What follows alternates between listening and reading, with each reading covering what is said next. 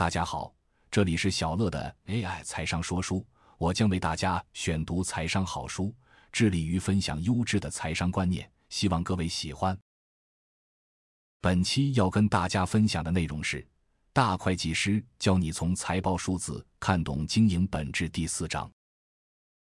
本文呈现之观念为：公司是否具备结构性获利能力的九个宏观角度。一营收成长性及稳定性显示企业竞争力。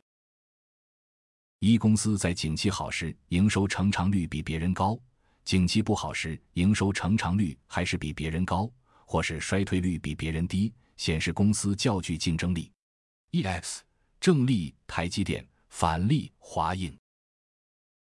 二看一家公司的营收，最好连看三年，每一年都与同业比较。从长期来看一家公司营收的变化。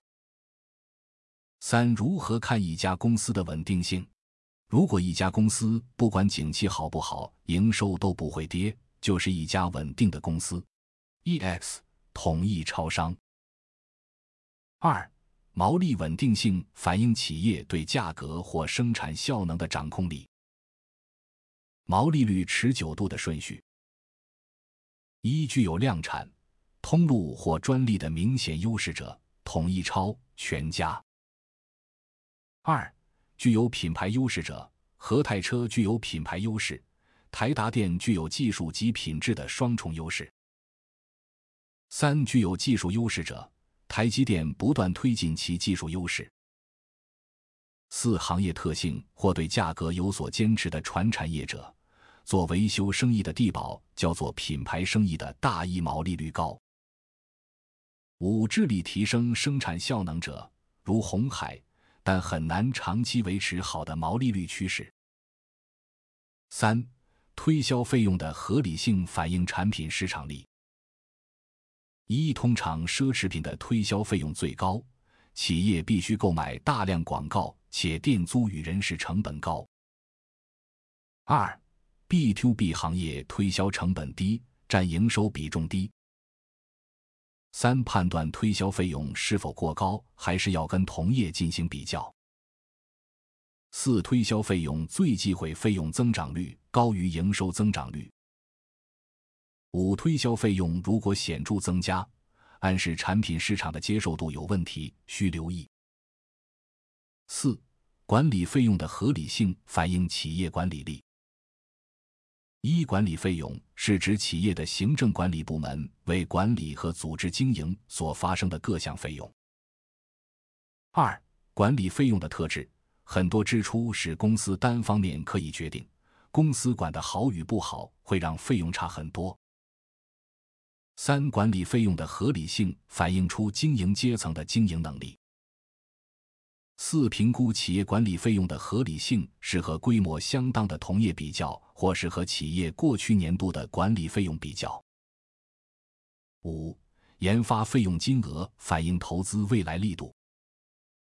一、长期性来讲，研发费用与营收要有适当的配比，并且稳稳的按照这个配比来行事，才是一个最好的方式。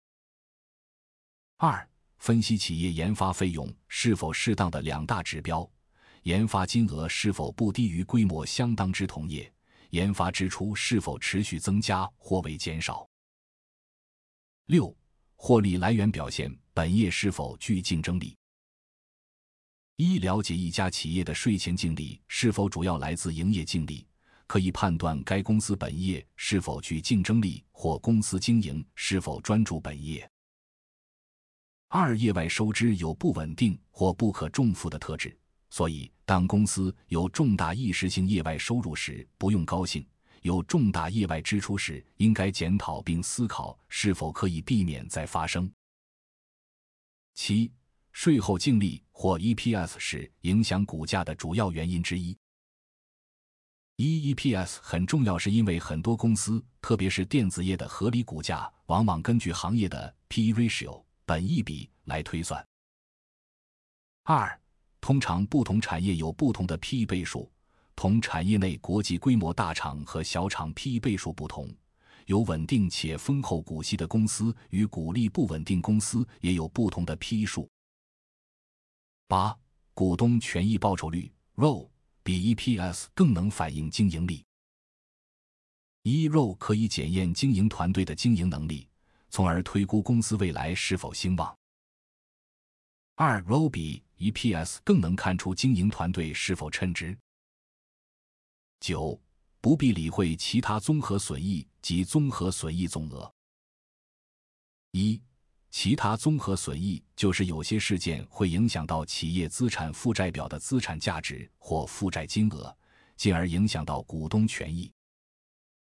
二、除了金融业以及投资部位很高的特定公司外，一般公司的其他综合损益科目金额都不大，可略去不看。小乐简评。对于财报初入门的读者，看这一段文字可能会比较吃力，建议搭配看原书的图表，较能理解。不过，我认为作者阐述的这些内容对于损益表的判读应有注意。以上就是本期跟大家分享的内容，感谢您的聆听。如果你喜欢我们的频道，请记得追踪我们并留下五星好评。